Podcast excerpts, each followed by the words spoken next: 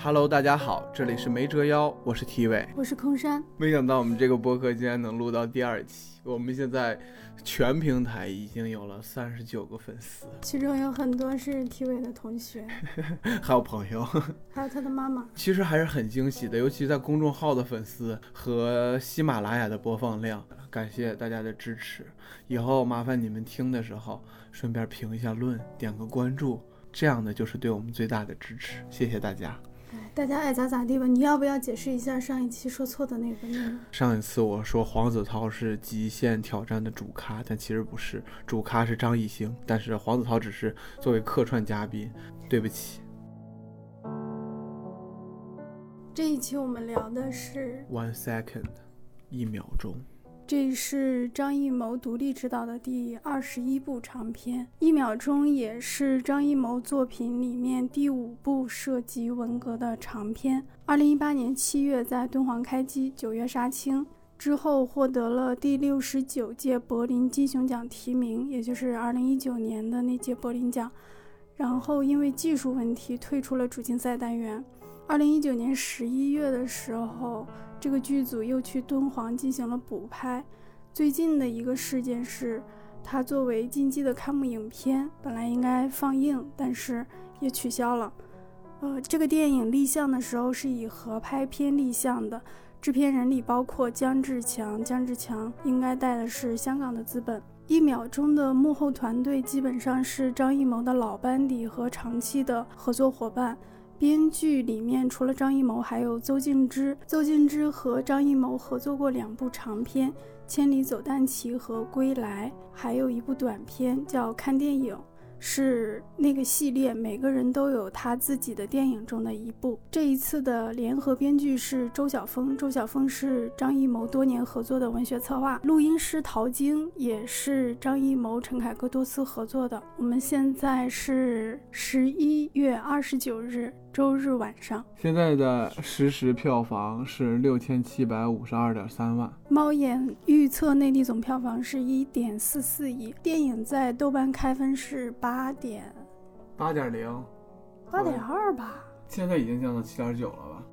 根据媒体的一些报道，电影做了一些删减和补充。删减的最重要的一点是。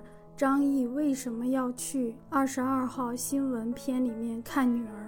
因为他的女儿死了，死因是张译是劳改犯，他的女儿在那个特殊环境里受到了影响，所以总要争着表现。卡车运来面粉的时候，他抢着去搬面粉，结果被没停好的卡车撞死了。他留下的那两格影像就是最后的影像。范伟读到那封信的时候，那个信里面也表明了这一点，所以他愿意让张译去看他女儿。接着，另外一点就是小女孩站在凳子上问：“面袋子怎么没把她压死啊？”张译当时特别的激动，是因为他的女儿确实因为这个面袋子死了。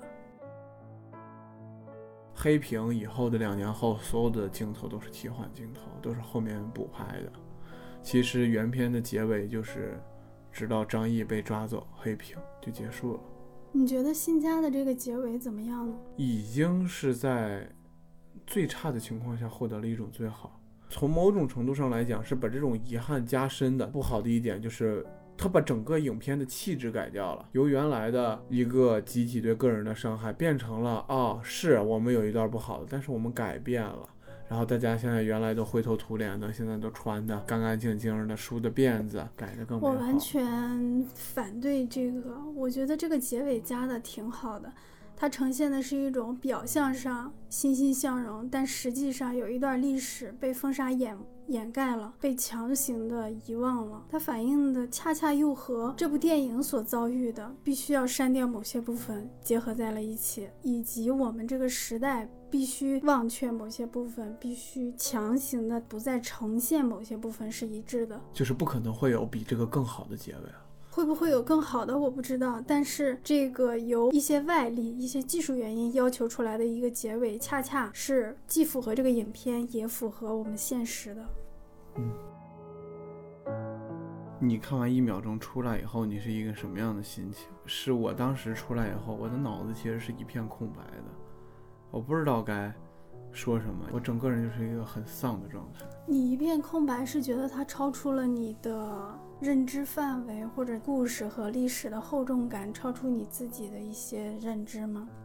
对，没有经历过那段岁月，然后我也不知道我该怎么去。其实说实话，应该一部胶片电影都没看过吧？他们给我传达的一种感觉就是很悲伤的、极其绝望的。我看完之后，我觉得这个电影里面讲的关于电影的故事。和现实里面中国电影所遭遇的一些情况是非常非常相似的，是能够对应起来的。你像张艺谋他们在宣传口径上，在纪录片里总是强调这是给电影的情书，其实我们感受不到这一点。可能在这个电影里面，喜欢电影的不能说喜欢电影，对电影呈现出热烈的那些人是坐在台下的。群众演员，他们是热爱自己并不拥有的东西。对，你是九七年的，嗯，啊，九七香港回归，我是九二年的，我在乡村长大，在我们的乡镇里是没有电影院的，大家能看到的就是电视。在我很小的时候，如果谁家有大锅盖，也就是卫星电视，那都是非常非常稀有珍贵的。这个东西稀有，这个东西不出现在我们的生活里，它不属于我们，所以我们如此渴望它。这可以是任何形式的文化，文化形式，它不一定是电影，但它一定会是一种可能新奇的、开阔大家想象的一种文化产品。对，文化形式。因为电影是一个大众传媒嘛，有声音、有画面、有音乐，所有人都能看懂，不管你认不认识字，这个是最稀有。但是又最接近大众的一个产品，大家一般都会觉得范电影，他喜欢的不是电影，他喜欢的是特权。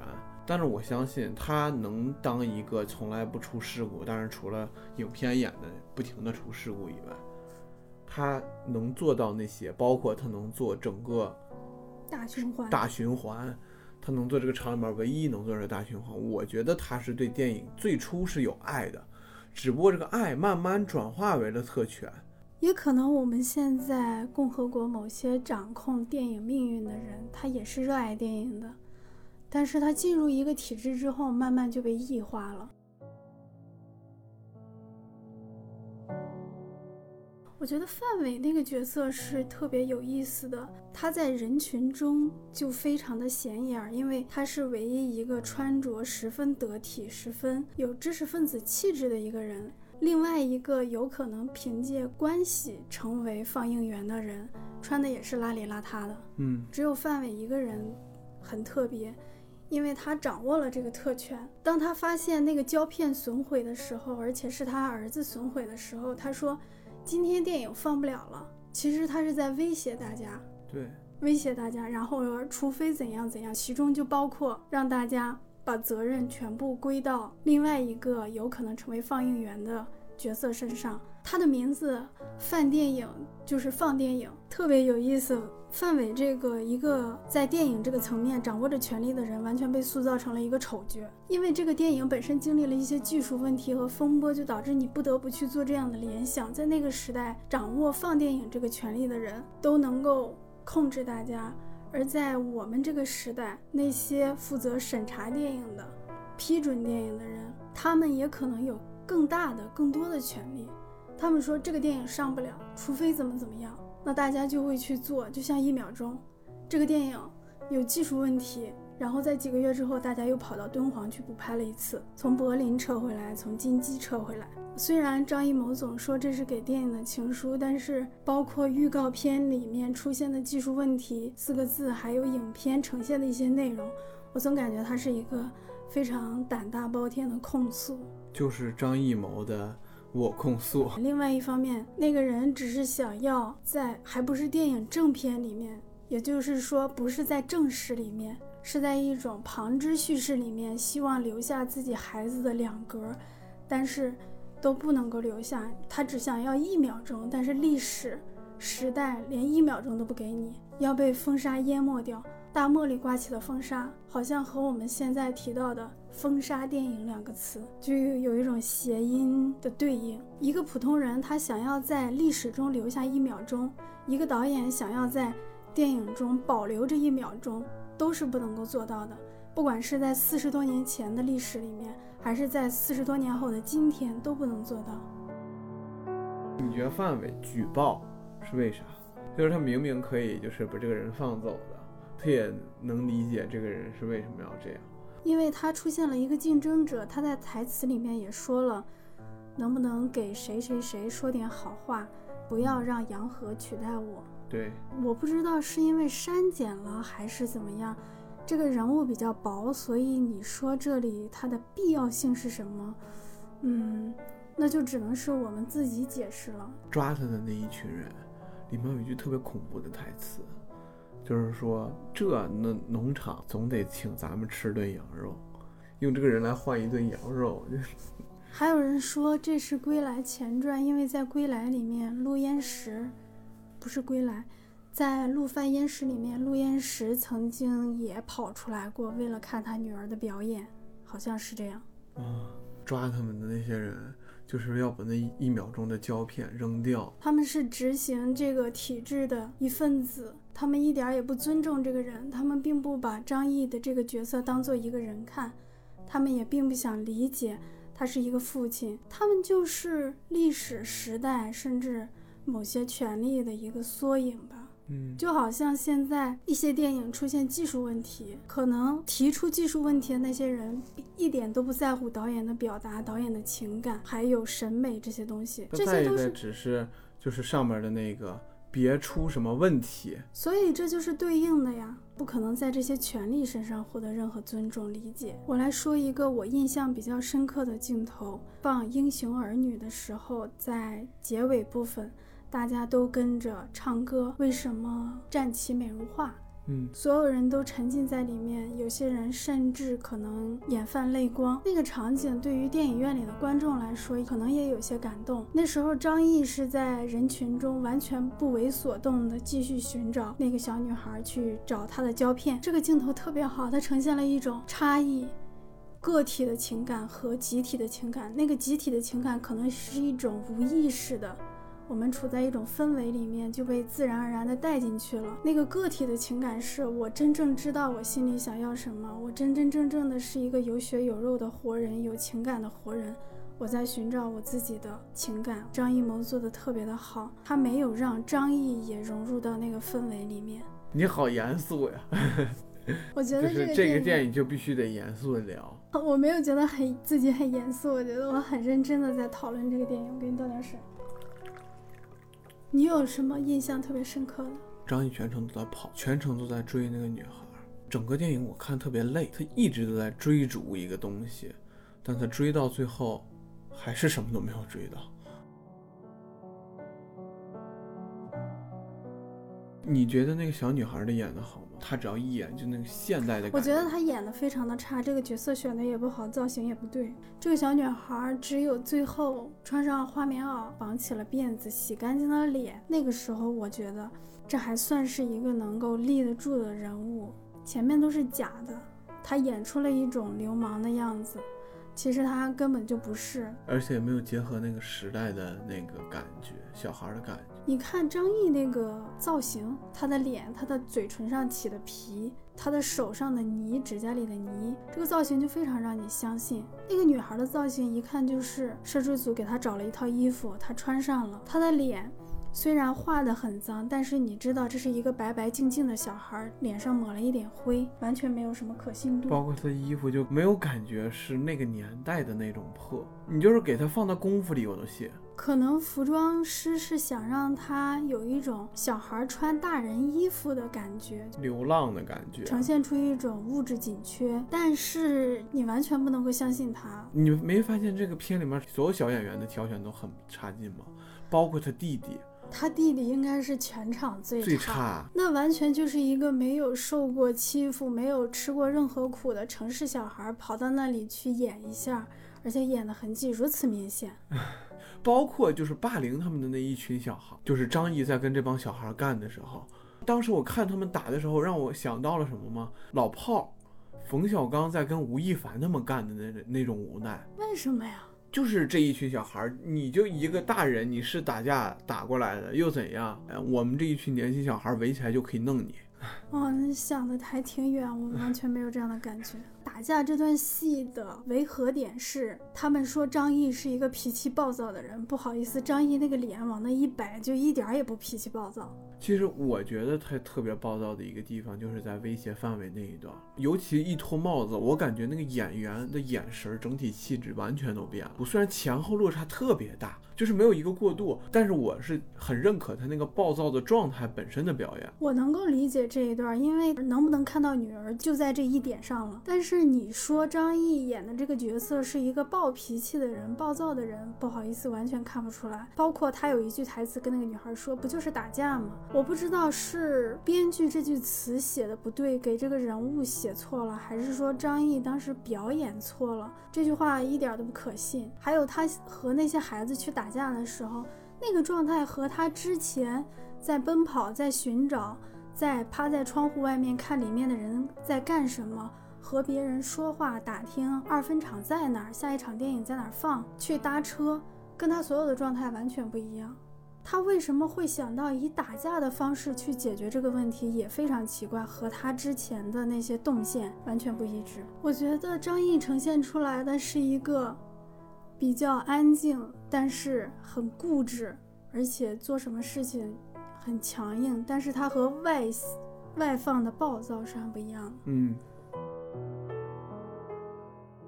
当时看这部电影出来的时候，因为我毫无思绪，我就翻这个豆瓣评论，其中有一条是看这个电影你都能笑出来的人，我真不知道你是怎么想。但其实我在看这部电影的时候，我就有笑出来。我是觉得我这个笑是对还是不对呢？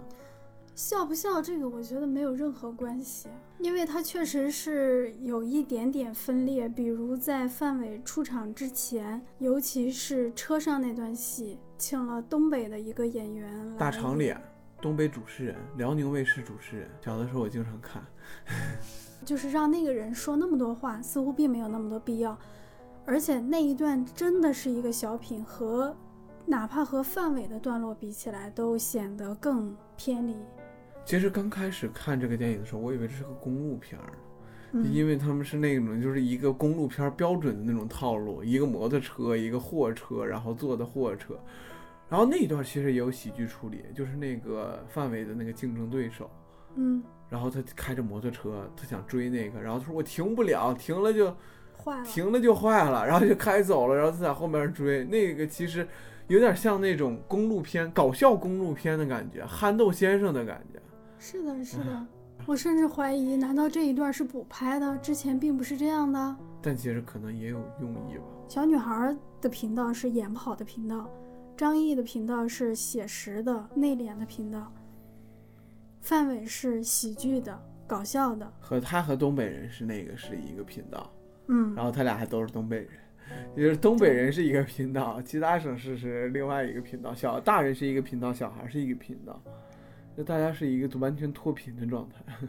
范伟这个角色也是因为是一个丑角吧，就是他的厚度是很薄的，因为给他写的这些戏又不是那种黑色幽默的，是一种稍微外放的喜剧风格。他自己的人物后面只加了一层戏，他自己的孩子因为喝了洗胶片的液体嗯，生病了，后来变成傻子。相对于张译来说非常薄，但是他的演出又特别多，对，他的戏份又特别，然后他的戏份大多数都是喜剧戏份。就是如果脱离开影片本身，范伟的所有戏都是我想看的。一个是因为范伟说话很搞笑，另外一个就是范伟所有展现的戏都是展现如何去运作这个胶片放映的这个过程，大循环，只有我能搞这个东西。我就然后特在一块把那个胶片切割，然后再拼接，然后再绕绕的全屋里面都是，包括洗胶片那个过程，光影打过来，就整体它放映的过程都会演得特别详尽、特别详实。然后我就觉得，啊，就是很享受这种原来胶片放映是这种感觉，是如此有仪式感的一个一个活动。然后大家在放映前都会举着自行车，然后举着自己的孩子。就像我小时候可能没看过胶片电影，但是我看过水幕电影，然后就是也有这种感觉。其实范伟不是演的不好，比方说给我留下最深印象的，不要让他们的形象上有你肮脏的手印。我是不清楚他是为了要展现那个年代的人就是这么的愚昧，就是这样的说话的，还是就是他想达到一个喜剧效果？因为他在这在我这个完全不了解时代背景的年轻人的情况下，这就是一个喜剧元素。多重因素叠加在一起，比如他说你肮脏的手印，其实是通过贬低别人，然后使自己和那些高贵的人站在了一起。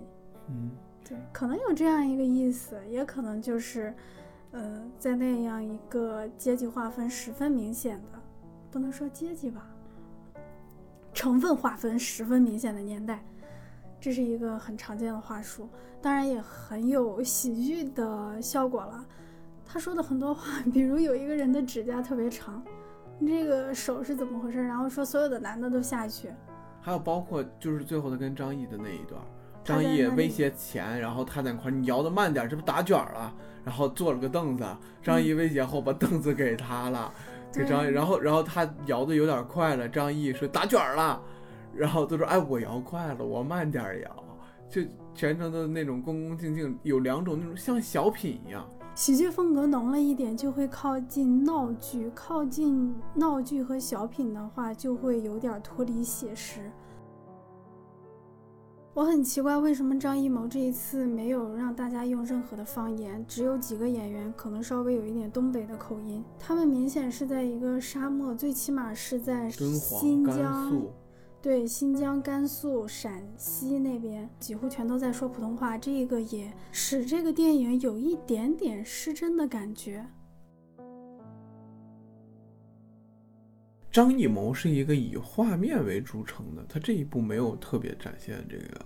因为时代背景和地理环境做了限制嘛，比如一开始张译在风沙中走的那一段，我觉得还是非常震撼的。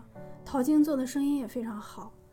我看纪录片，他们本来想是一个艳阳天底下一个人被晒的已经非常干瘪、干枯的状态，但是他们没有等到大太阳的那个天气，所以就选择了在风沙里面走，反而更好，因为它和结尾。风沙把胶片掩埋掉，是对应的，嗯，而且单纯从画面上来说，那个震撼力也很强。就包括他们在那个好多的在沙漠上的戏，其实那个光影效果也很棒。因为我们经常在一些武侠、玄幻电视剧里看到沙漠，相比那些，这个拍的还是很写实、很辽阔、很磅礴的。对，嗯它的那个真实性会更高一点。张艺谋怎么就突然进化到这种程度？因为这个应该是大家公认的怎么叫进化？张张艺谋最成熟以及最谁说的？最最稳，就是因为张艺谋其实前段时间就是前一阵子吧，张艺谋很多作品，我认为都远超一秒钟。这但是张艺谋也拍了什么，就是黄《满城尽带黄金甲》《三枪拍案惊奇》，《三枪拍案惊奇》就像长城一样，我认为这两部作品在张艺谋作品序列里面是两个特例，因为它的主控权不在张艺谋的手上。三枪主控权可能在张伟平，在新画面；长城主控权可能是好莱坞那批制片厂。其实张艺谋最差的两部作品就是《三枪拍案惊奇》和和《长城》。那《满城尽带黄金甲》呢满城尽带黄金甲是一个非常是在美学上试验美学上绝对是牛逼的，剧情倒是也有一也有一个金句嘛，朕可以赐给你，但你不可以抢。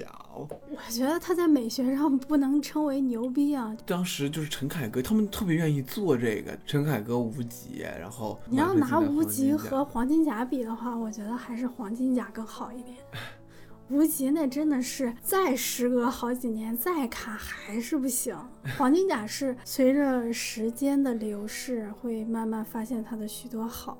我这一次再看，感觉尤其强烈，它的墙壁很多是那种琉璃的，目的就是那些墙壁上都渗满了血，不可能擦掉的血。当你看到张艺谋拍出《满城尽带黄金甲》，你就知道张艺谋肯定能那个能导演二零零八年的北京奥运会。就这这种强大的调度能力，没有几个导演能有的。《满城尽带黄金甲》是二零零六年的作品，就是十四年前。十四年前，张艺谋还可以拍出血洗广场这样的情节，但今天可能已经不可能了。你哪怕还是用同样的时代，也不可能拍这样的了，因为《满城尽带黄金甲》其实是一个帝后争锋、政治斗争、权谋的东西。现在包括在电视剧领域都不能够做权谋的东西，所以大家都拍恋爱。啊，你这聊的太深了，这倒能播吧？为什么不能播呀？我们这个是音频，应该不会有审查吧？已经开始了，音频是。一秒钟这个电影呈现了要用风沙掩盖掉一个人在历史里的一秒钟，和我们现在所遭遇的文化上、表达上，你所发的每一条广播、微博、动态、包括朋友前段时间，圈你你，知道最新的那个马保国不是火了吗？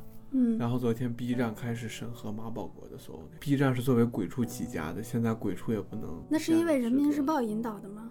嗯，现在的空间越来越窄，能保留下来的一秒钟越来越少，能充分表达的东西越来越少。我前段时间跟别人聊天说某某电影不好，共和国要承担一定的责任，他就说拍不好就赖审查，这个是耍流氓。可能对于某一部电影来说，拍不好怨审查是耍流氓，但是对于我们整体的创作环境来说，我认为共和国要承担非常大的责任，因为你没有一个非常自由的创作环境。他的思路就不会很开阔。其实它是限制了，它其实最主要的不是说限制了你拍什么不拍什么，而限制了你自我阉割的，不就是审查是一个部分，你自我还要阉割一个部分。以及市场对这些风险都不想再买单。对，一秒钟这个成本是非常小的，拍摄周期也非常小，而且是张艺谋来做，所以还有人愿意投。假如不是张艺谋呢？假如是另外一个其他的导演想做这个题材，过审不可能，拿到投资甚至也不可能。这即使是张艺谋这样的电影，也遭到了两次技术原因。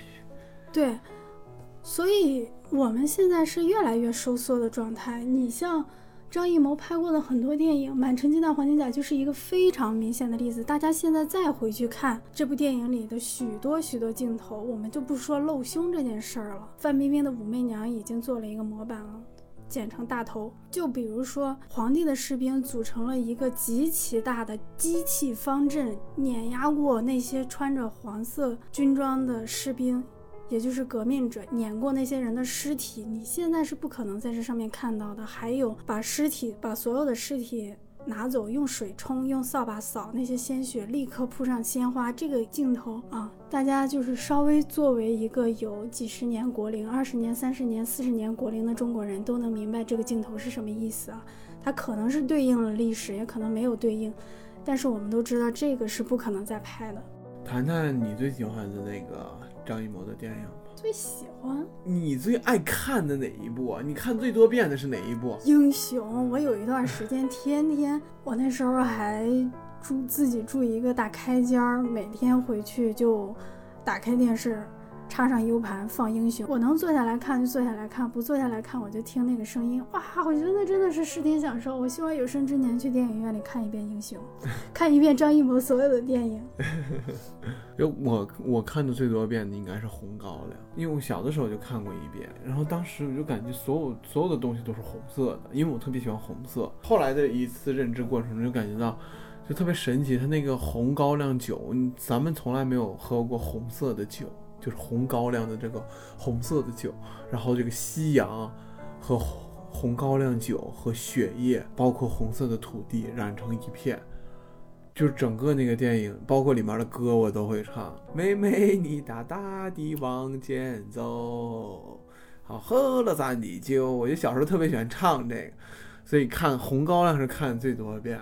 我记得他在跟高晓松聊天的时候说，如果从英雄之前找自己最满意的，他找了两部，应该是《活着》和《秋菊打官司》。你看过《活着》吗？我没看过。你连活着都没看过，你还配活着吗？这部电影真的非常非常好，跟一秒钟比起来，那就不知道高出多少倍了。我觉得活着的级别大概跟《霸王别姬》差不多，就是一个级别的呀。所以他们被称为什么中国大导演，就是每个人有那么一部片子。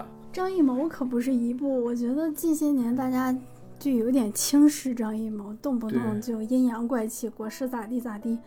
其实他贡献了好多好多非常优秀的电影。可是张艺谋确实在零零时代，包括一零时代，有一些电影确实够呛，不是不是不是零零时代，就一零时代吧。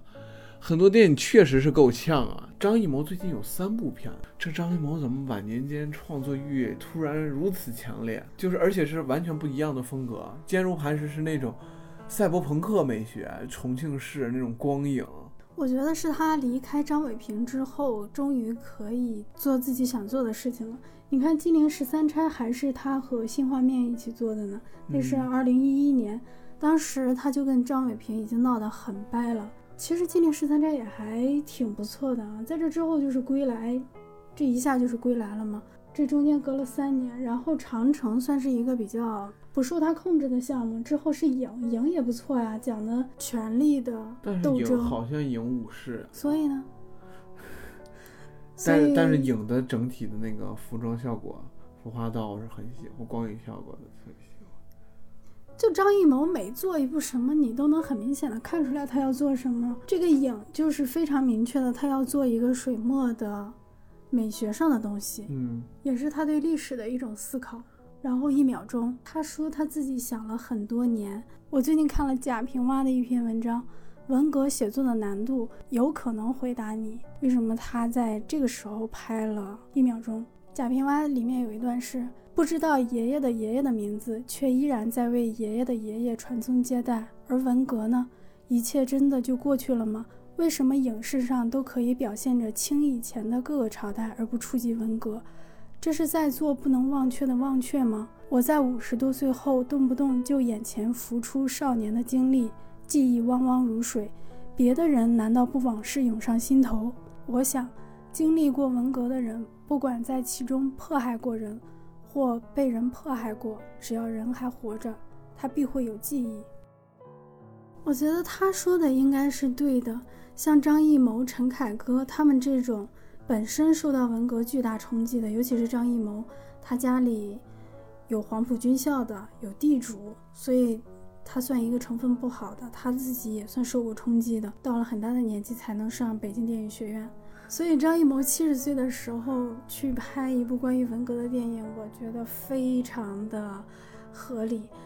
他这种级别的人物，我希望他能够更大胆一点，继续拍一些别人、其他年轻导演、其他无资源的导演无法触及的题材。他就拍了一个这个，都被两次技术原因了。哎，其实有时候也挺同情这些导演们的。我想，不管他们是像大家说的特别的鸡贼、特别的讨巧，还是怎样，他们愿意拍，而且能够拍到一定的水准，我觉得就已经非常的难得了。我希望所有的导演都能够去尝试，不要一直收缩底线，而是在跟这个底线做斗争。你觉得张艺谋是中国最好的导演吗？或者说是哪个？他是什么等级的？谁能跟他是一个等级？你说谁能跟跟他是一个等级？我认为没有人跟他是一个等级，只有他能。在内地来说啊，不算香港和台湾。嗯，因为我小综合实力和综合地位。我小的时候总是会把陈凯歌、张艺谋和冯小刚放在一块儿，但是我现在知道，这冯小刚肯定是不会跟张艺谋是放在一块儿的。为什么？就是冯小刚拍的电影，我感觉他的格局非常小。陈凯歌有《霸王别姬》，冯小刚《一九四二》《集结号》《芳华》，那算吗？都算是大题材了。是大题材，但是执行也就一般吧。其实你觉得冯小刚拍的格局小，我觉得是他自己的审美趣味。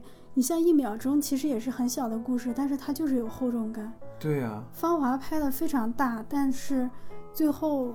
落的时候，我们依然会觉得那是一个很个人体验的东西。陈凯歌就是那个，我说不上说不上来他那劲儿，还是说张艺谋？就张艺谋，我感觉他是在一个影像层面，他特别愿意去探索。我真的太喜欢英雄了。你不喜欢十面埋伏吗？噔。十面埋伏和英雄比起来，就好像是比一秒钟和活着的差距还大。可以说是非常形象。陈凯歌和张艺谋比起来，在持续性输出这一方面是很弱的。是。陈凯歌现在做了很多网剧的监制，又去参加综艺。陈凯歌真没劲。梅兰芳以后再无凯歌，你看他到二零零八年就已经泄劲儿了，迄今已经十泄劲了二年了。拍的少，拍的还烂，所以还是张艺谋最厉害。其实这这第六代就娄烨最厉害，持续性输出也厉害，娄烨是真正的斗士，斗士。就娄烨这种，他靠什么赚钱？他是做国际发行，他本来就是小成本，他才不会拍英雄那样的电影，所以他的投资方愿意给他投资，因为收益能够 cover 住成本。为啥能看？他都不上映的，他电影大部分。他走国际发行路线啊，他的版权哦可能能卖到很多很多地方。除了中国以外都能放映。我觉得今天说差不多了。还有一个 GQ 最近发了一篇文章，采访了很多人，其中写到一个信息：《金刚川》之后四五十部主旋律影片已提上日程，行业头部资源参与制作，将在未来五年内陆续上映。我采访某位一线大导演的时候，他也说了，他自己想拍的现在都拍不了，因为他的档期已经排到两三年之后了，全部都是主旋律任务影片。所以你可以想见，现在的风向发生了一个多大的变化。这些导演们不但自己想拍的拍不了，还需要拍一些任务性的影片、献礼性的主旋律的影片。张艺谋肯定也跑不了。都给他上一秒钟了，就跟管虎似的，拍个八百得拿多少个东西来还？大家是这样开玩笑似的说，但其实实际的情况就是，八百我不让你上，你也得过来给我拍这些东西。那必须的。原来是抽嘴巴给枣，现在光抽嘴巴不给枣了。今年的主旋律，我觉得没有一部是好看的。金刚川垃圾，一点就到家垃圾，我和我的家乡，我还没看呢。爆垃圾，抖音短片什么鬼？那那是电影吗？那都不是电影。而且金刚川的操作如此的迅速，能够调动了那么多资源，能在市场上收入十一亿。我和我的家乡找一些导演拼盘来做一下，一上映又是几十亿。它影响的是导演的档期、演员的档期、影院的排期，一上就是三四个月起步。对影院的排期绝对会有要求，你必须得排多少多少影片。不断的压缩自由创作这一块的空间，自由市场这一块的空间。嗯，电影就变成了一种那个喇叭了。